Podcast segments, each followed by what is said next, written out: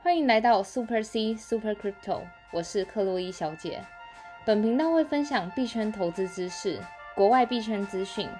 所以不论币圈的新手老手，都能和克洛伊小姐一起进入币圈的世界。Let's go！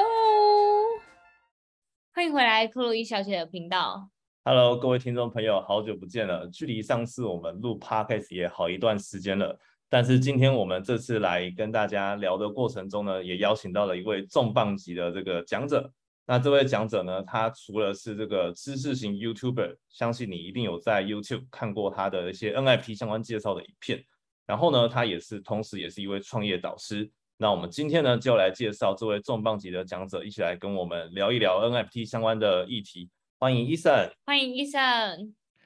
Hello，克洛伊小姐，还有各位听众，大家好，我是伊森尤生浩。那个，首先能不能先请医生先做一个那个简短的自我介绍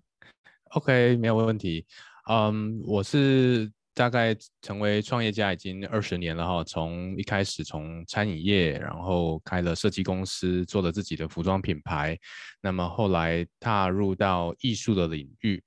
然后到企业里面去成立创投基金，所以其实也跨了很多不同的领域，但始终不变的是，这些领域其实都是我自己非常有热情，而且很喜欢做的事情。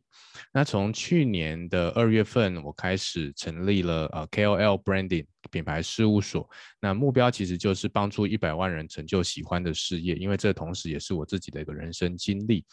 那在今年的二月份又开始了 N Space，那它是一个 Web 三的媒体啊，同时我们也经营元宇宙的博物馆，还有 NFT 的交易市场。所以一路以来，我希望能够把自己这些啊、创业，还有一些在人生上面觉得有价值的事情，可以多多的跟啊、大众分享，也就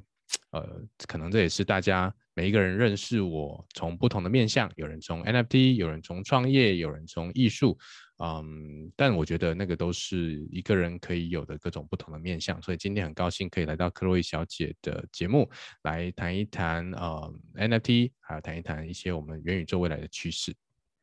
哇哦！听完医生的自我介绍，我发现就是医生从 Web 二点零，然后一路以来做了很多不同面向的投资，或是呃。去做成品牌也好，然后就一路跨到了三点 Web 三点零。然后我有一个问题是，就是医生一开始是怎么会想说要接触 NFT 或是接触元宇宙这一块？嗯嗯，其实我是在二零一八年的时候开始接触区块链的。那那个时候是因为我在做一个艺术市场的研究，我发觉艺术交易的市场一直都嗯。存在资讯不对称的问题，就是买家跟卖家之间的资讯是非常的不流通的。呃，特别是对于艺术创作者来说，他们在整个艺术交易的过程里面，往往只能够获得第一手交易的呃第一次销销售的这个营收，但是后续的这一些嗯、高价的作品啊，或者说收藏家的买卖、跟他们几乎都没有太大的关系了。所以我在思考的说，创投呃一直在寻找创新的标的，可是。为什么没有一种艺术创新可以带给这种艺术交易市场更有效率的机制、更透明的机制，或者说能够改善艺术家生活的一种交易方式？所以这个是我从当时一直在关注的，呃，创新的科技的变化。不过，呃，其实如果比较早期接触区块链，你就知道说，二零一八一九年的时候啊，那时候只要是谈到区块链啊，大部分都会想到 ICO 啊，然后对创投来讲呢，这种东西就是泡沫，就是画大饼。所以说，我们也没有真的开始去投入。那一直到二零二一年的二月份的时候，我看到 Beeple 的这一幅作品在佳士得开始做拍卖，那也开始发现说，哦，原来在艺术呃市场里面，这种数位艺术过去从来都没有办法说进到主流的交易市场，可是因为 NFT 这个技术之后，开始被主流的交易所所接受了。那也是因为这样，所以就呃。等于是 all in 然后进入到这个 NFT 领域里面。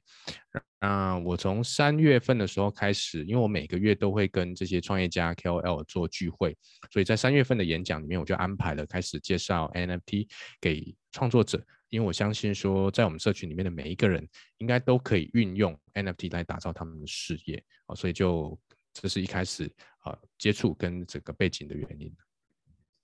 哦，原来对啊，呃，其实像伊晨说到，真的从一八年一开始的时候，当时其实是真的是 ICO 比较呃兴盛的时候，也就是一开始其实呃像 NFT 并没有这么普及，一开始就算有普及，也是 Crypto Kitties 开始，可是并没有真正普及到就是。真正走到就是像现在的艺术的 PFP 中，然后真的是直到就是二零二一年开始，就是 Beeple 之后，然后整串的 NFT，然后 PFP 的 NFT 的兴起，然后再到各种各种面向的 NFT 的应用，包含是 Utility base，像什么阿法群啊，或是还有像是那个什么嘟嘟房这种，是真的有实际应用的 NFT。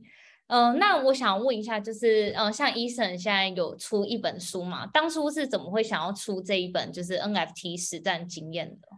说实话，我没有想过要出书哦。那这个时间点是在去年十二月的时候，出版社主动来跟我联系的。那他们发现说，哎，是我很关注这些题目，可是，嗯，好像没有一本这个台湾作者出的书来。谈 NFT，那当时市场的消息就是说，有很多的可能国外的书哦，打算开始要翻译，要进来台湾。可是这些书因为它的文化脉络背景啊，可能举的例子都是国外的，所以预计在今年可能三四月的时候会开始进到台湾来。所以呃，在出版社跟我联系之后，我就想说，嗯，这个出版行业其实也是很传统啦，然后包含。呃，跟我联系的企划呀、社长啊、编辑，事实上他们都是币圈小白。如果连他们都会想要知道 NFT 是什么，可以怎么样运用，那我应该在这个时间点去出一本观念正确而且完整谈论如何运用 NFT 的书哦，然后能够把这个 NFT 的应用推广到主流市场，这个是我想做这本书的一个动机。那。刚好在去年十二月的时候，我也推出了我第一期的 NFT，叫 KOL NFT Zero。那它是一幅我自己画的画。那我在那一呃个月呢，也举办了一个我们的年会，让我们的社群啊持有这个 NFT 就可以成为门票，然后可以来参加我们这个年会的活动啊，参加里面的演讲、科技的体验、交流、互动的社群的 Party。好，那所以说。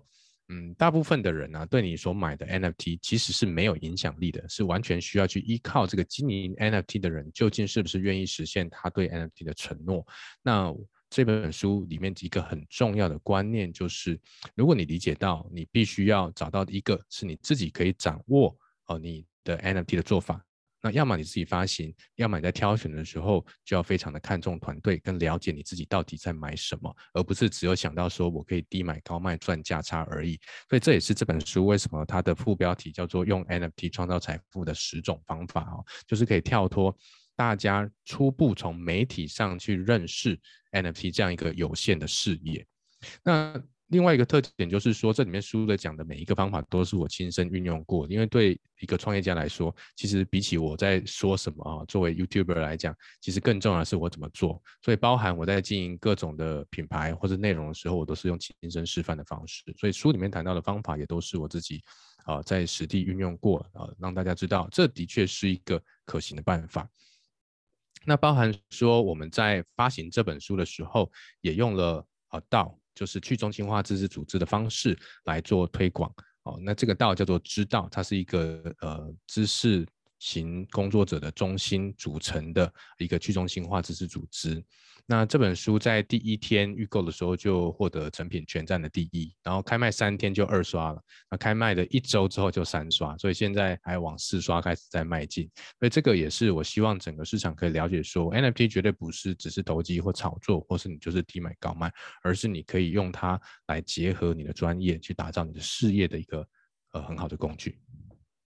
感谢医生分享，我真的很推荐，就是各位朋友们，就是去看这本书，因为尤其是对于这整个 NFT 产业不了解的人，因为医生其实在书里面就是真的是一部，不管是你想要买 NFT 的人，或是你想要自己创作 NFT 的人，里面是有很详细的介绍，是教你怎么用 MetaMask 去买 NFT，或是教你，你如果是一位创作者的话，你要怎么去。那个卖就是卖贩卖你的 NFT，然后还有是什么样的方法？其实像刚医生说到，他自己推出的 NFT 是他让这个 NFT 是有 utility，比如说你持有他的 NFT，你可以去参加他的演讲等等等。他在书中有提到，就是 NFT 有不同的方式，然后。很想，不管你是创作者，或是你想要是投资者，其实都可以透过这本书去更了解，知道就是各个 NFT 的面向，然后以及不管你是身为投资人的评估方式，或是身为创作者，你要怎么 leverage 你发出的 NFT，让就是消费者可以有实质的，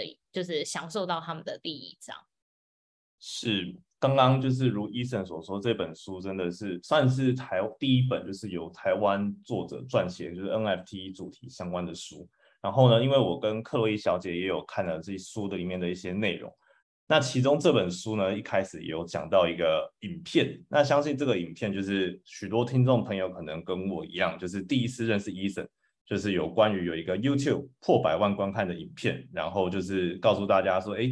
不要买 NFT，除非你先看过这支影片。然后呢，就是我们也想跟 Eason 聊一聊，就是关于这部影片，然后包括哎什么时候拍摄的啊，然后一些拍摄的动机，以及想要告诉一些听众朋友关于 NFT 的观念的一些方向这样子。那可不可以请 Eason 就是大概跟我们聊一下这个影片呢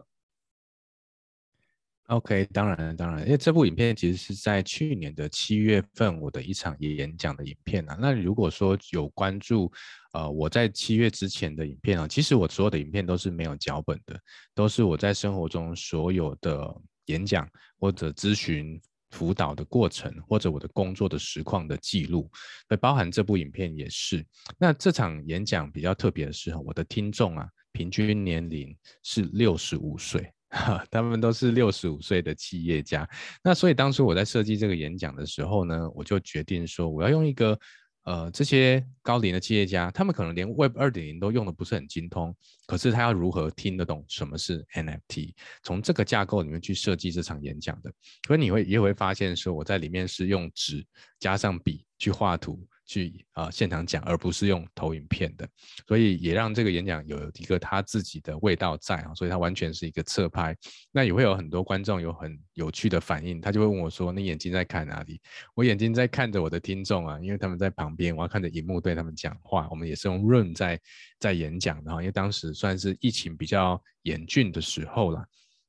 那呃，我觉得这部影片里面除了用嗯很。简单易懂、有架构的方式来说明 NFT 整个前世今生还有未来的应用之外啊，我想很有趣的是留言区啊，大家有有空的话可以去看一下这个影片的留言区哈，你就会发现，像刚刚主持人讲说，我标题就说不要买 NFT，除非你先看过这支影片，那你到底认为我的论点是要买还不要买哈？所以很多人呢就会留言说，为什么你叫人家不要买？哦，这么好赚，怎么可以叫别人不要买？可是有也有些人会想说呢，啊，你太乐观的啦，你这个未来 NFT 怎么可能有这样？它就是一个泡沫化，会短期的东西。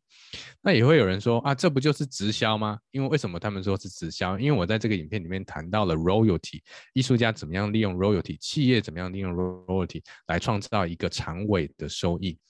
哦，这里面你就会发现哈，其实人们对自己的生活真的很不了解啊，人的视野是非常有限的，大家连直销的奖金跟 IP 授权金都分不太清楚哈，然后也不愿意去接受一个未来可能会成为主流科技应用的东西，只因为现况它可能被一些少数人不当的应用了，所以观点其实是选择性的啦，那你选择了从什么观点去切入，就会决定了你的行为。所以我想在做这部影片的时候，嗯。他我从三月开始哦就开始讲 NFT，然后一直到七月台湾才比较在关注。那很多的媒体开始从八月、九月陆陆续续在报道，然后一直到十二月、一月的时候是成交量最高的时候。我想这部影片它的一个位置刚好印证了就是这个时间的一个转泪点。感谢医生的分享。刚刚其实你也有提到，就是呃，我蛮同意你说的，就是每一个人对于一件事情都各自有自己的看法。就是例如像是 NFT，有一些人就会觉得，哎，NFT 真的是把人类的艺术或是人类的生活再带到另一个层次。当然，就会有另一个反面的呃一派说法，就会是说，哎，NFT 就是现在是个泡沫。那我想问一下，医生是怎么看，就是 NFT 到底呃？不管是它的未来，或是它现现在是否是泡沫，就是针对这个部分，嗯，那个想要了解一下医生对于这部分的看法。呃，我觉得 NFT 其实如果要了解 NFT 的话，它的呃，我们要了解人跟这个社会的文化，比起了解这个技术来的更重要。因为技术永远不是完美的嘛，哈。很多人也会在这部影片底下问说，那 NFT 可以防伪吗？那呃，其实有有另外一部很热门的影片叫做呃 NFT 不是你想要想象的这样，里面就谈到了说 NFT 是一群人在骗另外一群人哈。但你要记住了，不是技术骗你，是人骗你。所以 NFT 不能防伪，说实话，你只要把图下载下来重新铸造就可以了。可是 NFT 可以防伪，如果你了解这个技术背后如何去判别这一些智能合约跟钱包，所以重点都不是技术本身，而是人。呃，这个盗版的行业啊，其实我自己是从传统行业哈，我以前在管创投基金的时候，我们投资的很多都是实体的科技商品啊。所以关于比如说科技商品啊，甚至是是这些奢华品牌，好了，我们来讲讲呃 LV。LV 的包包很值钱，LV 的包包到今天都还有仿盘，都还有 A 货，它从来就没有办法消灭这些盗版的情况。但唯一能够辨别的是什么？就是你去直营店买嘛，你跟正确的品牌买嘛，你不要贪便宜去。虾皮上面买嘛，那这个其实就是人的行为会决定你得到什么样的结果。我相信 NFT 也是啦。如果你只是想说短期买，然后马上就要 flip 就要转卖，然后只是赚个差价，那当然这个市场到最后大家都这样想的话，就会累积成变后是我能不能找到下一个人愿意来接盘啊？所以我们才要推出这样的一本书，才要做这么多的演讲，去谈这些正确的观念。目的是什么？就是希望能够。NFT 能够得到一个正确的运用，它因为它是一个非常好的工具。那在这个时间点，为什么 NFT 如此的重要？因为我们每一天醒着，呃，如果你睡觉八小时，我们每天醒着十六小时。大家可以看看你的手机哦，你一天用手机有多少时间？我相信都超过八小时以上。也就是说，你醒着一半的时间都活在数位世界里面了。可是我们却对自己在数位时间世界里面所创造出的这些文字内容啊、照片啊、影音啊、音乐啊。对我们自己的数位所资产的所有权却不是很清楚，你连版权都分不清楚，你连 IP 都不分不清楚，那你把自己暴露在一个这样的网络环境里面，你当然是高风险的，你当然是不知道如何去运用它的，你当然就只能够被企业运用你这些 IP 跟。这种智慧财产啊，你的创作去变成广告盈利啊。但是如果我们每一个人都能够理解说，哦，原来我所花的这些时间，我所创造这些内容是有价的，那你是不是可以运用它来让你的生活变得更美好，让你的事业变得更有价值？哦，我想这个是在 NFT 的现在跟未来的发展上面，呃，很多。可以去运用跟衔接的地方，都是在这个时候，大家陆陆续续的去尝试。当然，我们并不是说去预测未来会怎么样啊。所以说，呃，我在这里，无论是这个影片或这本书里面提供的很多的方式，都是确实可行的。那也还有更多的方式是可以鼓励大家去试试看的。感谢医生的分享。其实我也蛮同意，就是对于一个任何东西，不管是 NFT 或是虚拟货币，或是其他的产品，你一定是必须要够了解，然后你才能。就是基于了解身上去衍生出更多应用。你如果只是从表象去看的话，你很容易就是用片面的呃情况，就直接很武断的说哦，它就是一个骗局。但是它的确也有可以改善人人类生活，或是提升就是艺术家分润的情形的一个应用，这样子。嗯，然后呢，另外其实刚刚伊森在这个谈就是在聊的过程中呢，有提到一个所谓的这个知道。然后这个道知道的这个道呢，就是我们常在 Web 三听到的这个 DAO 去中心化组织嘛。那 Ethan 本身也是这个 N Space 的 CEO，然后想要跟 Ethan 讨论一下，就是关于你的这个知道啊的这个部分，它的这个道主要会是谈论哪些内容，然后以及这个去中心化组织的一些呃里面的内容会有哪些部分？可不可以请 Ethan 跟我们介绍一下关于这个知道的这个部分呢？好。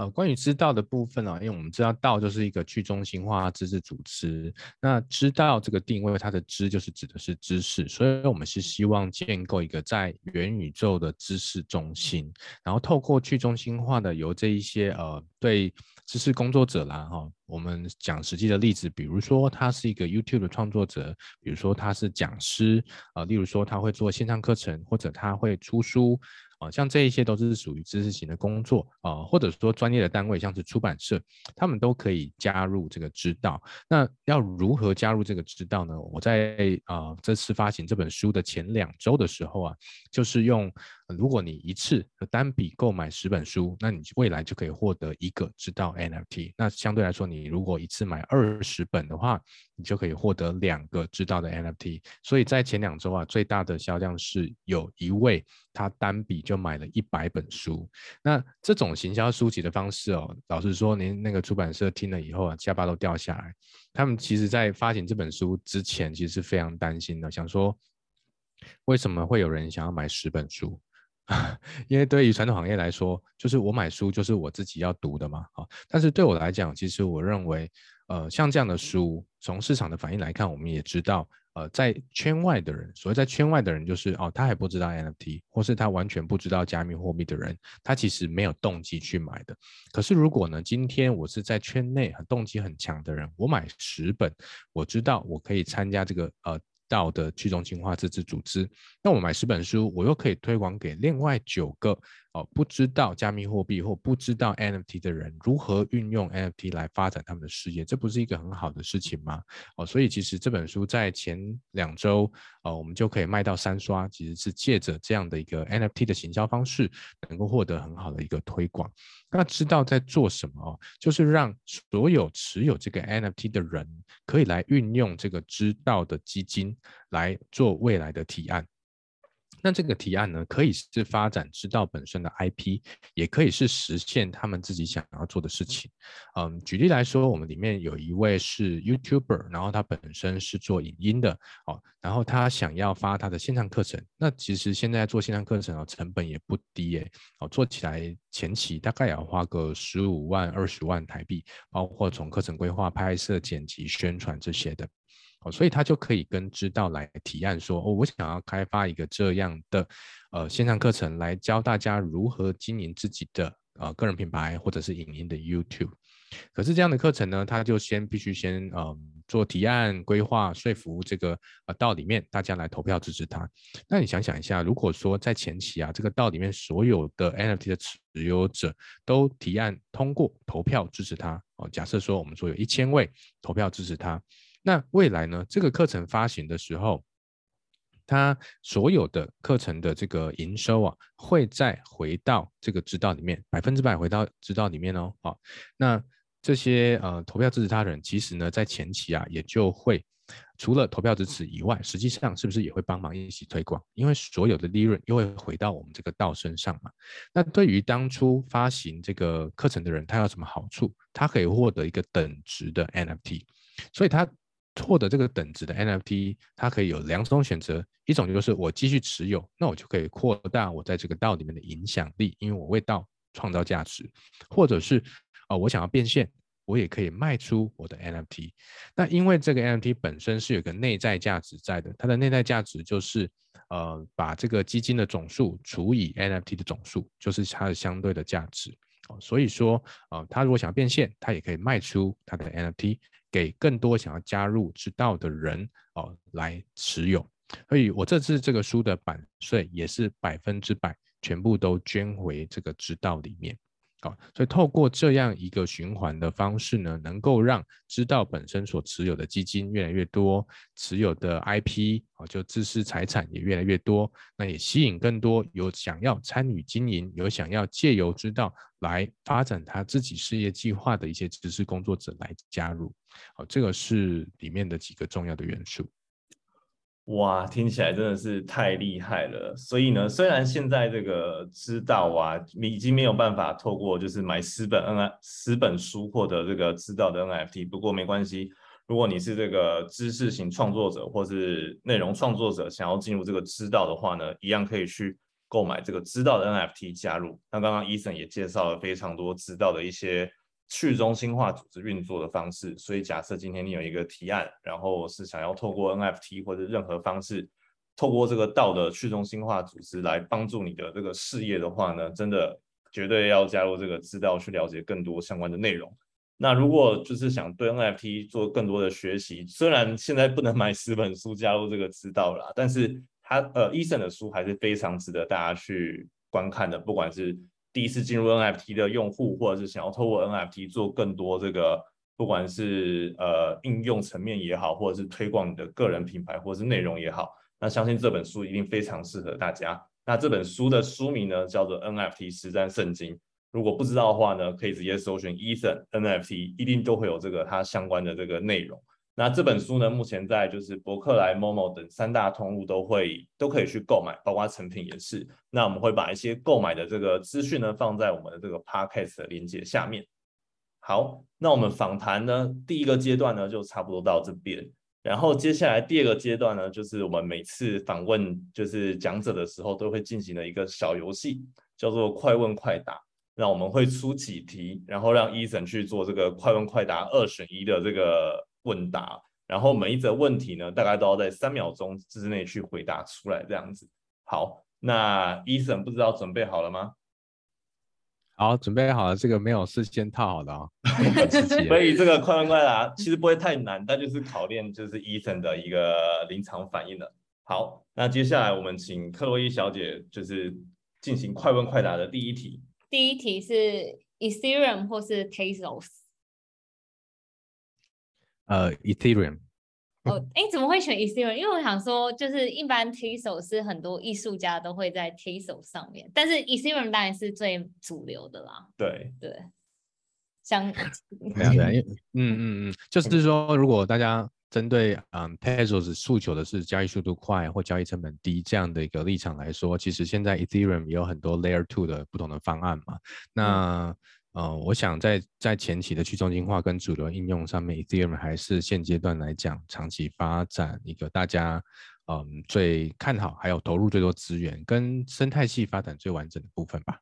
嗯。好，那第二题就交给我来问。第二题可能也会需要犹豫考虑一下，但你只有三秒钟的时间喽。那第二题的题目是 D A Y C 或是 Crypto Punk？B A Y C？为什么呢？说，因为因为其实说，嗯，即使在呃 B A Y C 还没有诟病 Crypto Punk 之前，他们一个最大的区别就是说，后续的 I P 应用。的一个商业化嘛，因为对 NFT 来说啦，我觉得从前期它只是作品，就我们看 NFT 本身，那后面呢会开始看这个 NFT 变成一个品牌。那这个品牌后续还要谈到它的经营者是谁在经营的，呃，所以说从现在来看，你看那个 Larva Labs 跟 Yuga Labs 这两个，他们之间的经营态度就有很大的差别嘛。那我自己是从事创投跟商业创业的了哈，我认为商业其实是加速整个 NFT 呃在市场的推广一个非常重要的动力，因为钱往哪里去，市场注意力就往哪里去嘛。呃，所以说啊，Yuga Lab 在这方面呢，它在元宇宙的整合跟整个商业的企图上，我觉得。还是会，呃，在整个未来市场发展上大于这个 BAYC 的这个 Crypto Punk。是哇，接下来的这个就非常期待了。然后第三题的话，刚好跟第二题有一点小关联，对，所以也是蛮 challenge 的。然后你也只有三秒钟。那第三题的问题是 The other side，就是这个就是 BAYC 的这个虚拟房产，The other D，或者是现实生活中的房产，二选一。呃，哇，这一题真的难。好，啊，现实生活中的房产是为什么呢？嗯，对，这个也是我觉得很有趣的一点，就是大家在谈元宇宙，元宇宙好像都是说啊，那就是数位世界。其实我觉得，呃，远远不是的哦。元宇宙其实是一个超越时间跟空间的体验，它不限于在现实世界或。呃，这个数位世界里面，甚至我要说，我们现在的生活早就已经是元宇宙了，因为我们花了生活一半以上的时间在数位世界里面。但是，但是我们千万别忘了，人还是一个活在实体世界里的生物。所以，呃，为什么会选择实体世界房产？因为我认为实体世界的房产运用区块链、运用 NFT 用的还太少了啊。可是，在数位世界里的房产，其实呃已经很广泛的应用，可是嗯，大家都可以做。所以它的门槛反而是低的，啊，所以在这两个选择上，我会选择实体房产，然后运用 Web 三的呃商业模式或者它的科技手段来发挥它的进一步的一个价值。同意，我我也是会选实体房产，然后我也是觉得就是实体房，第一个就是虚拟的世界里面，我觉得我们已经开发得到至少有五十 percent 以上，但是现实生活中的房产其实还有很多可以结合科技的运用，提高它的效能，尤其是。我还蛮有呃，对于那个 real estate，就是现实生活的房产，然后结合 NFT，我觉得应该会蛮有趣。像现在在美国或是呃有一些州，他们都已经开始可以用，就是把房产做成 NFT 碎片化，让每个人都可以更容易去负担这个房产。同时之间，因为每一个呃碎片化的 NFT 是能负担得起，所以有点像是你去买基金，你不一定要身上有几亿才能去买到一一套房。然后你也可以当成一个小的持有人，然后可以跟随着拿到那个就是房产涨价的那个贝塔这样子。对，好，然后最后一题喽，最后一题应该对医生来说不会太难，但我们也蛮好奇医生的答案的。然后最后一题的题目是 PFP NFT 还是 Art NFT？哦。好，art and NFT，我们想应该一好，我会这样选。对，你说你说，对，其嗯，其实我觉得 PAP 的 NFT 哦，它是有这个时效性，它比较像是潮牌。比较像是流行商品，那 art 是经典嘛，哈，所以这两个之间的差别就是你能够持有跟它的呃它的时间长度，还有它的一个累积性的价值啊，我认为是这样哈。其实对我来讲，我自己也持有 PFP 的 NFT 啊，可是我很少很少会把这个 NFT 换成我的头像，因为呃我是经营个人品牌嘛，所以对于大众的识别，其实呃是要认识我这个人，好那。呃，艺术则不一样。艺术我可以用来呃陈列在我自己的元宇宙的博物馆里面啊，陈列在我自己的元宇宙的家里面啊，甚至有时候你放在手机上打开来看，跟朋友分享啊，啊，然后这一些都是比较经典的，它也不太会呃随着市场的价格去做呃地板价的这种。这种你很在意啊，现在地板价多少啦？然后，呃，到底流不流行啊？然后有没有什么 IP 应用啊？我觉得它是一个适合长期持有，然后你买了会很安心、会很舒服的一个项目。像我自己很喜欢的一个 NFT 的艺术家，叫做 f u s i o u s 嘛，那他也是从一开始都是画在这种 post。Car 贴纸上面，呃，去卖五美金、十美金的贴纸，然后他现在卖了 NFT，然后进到 Christie，啊，佳士得上面去拍卖他的 NFT 的作品。嗯，我一收场，其实我就没有打算要卖了，所以我觉得这个是对我自己的资产配置跟我的价值观来说，我喜欢这种。我就算持有十年一辈子，我也会觉得很开心的东西。我比较不倾向这种哦，我必须短期，然后很关切，我是不是明天就要找高点卖掉了哦？这样我觉得生活很紧张。那 NFT 应该是要让生活更美好的东西了。嗯，我同意。那我也是觉得那个像 Pro PFP 就是 Profile P 可以换成大头贴的那一种类型的 NFT，它是真的有点像是项目方必须把它的东西做成一个有点像是 branding 的东西，让大众更了解它，然后会更想要变成有呃凝聚力换成头贴的一些，就是感觉的那种 NFT。然后它的确是真的有时效性。如果项目方没有持续做这个 branding 的动作的话，那可能它就是一波热潮之后，它就是被大家遗忘遗忘掉了这样子。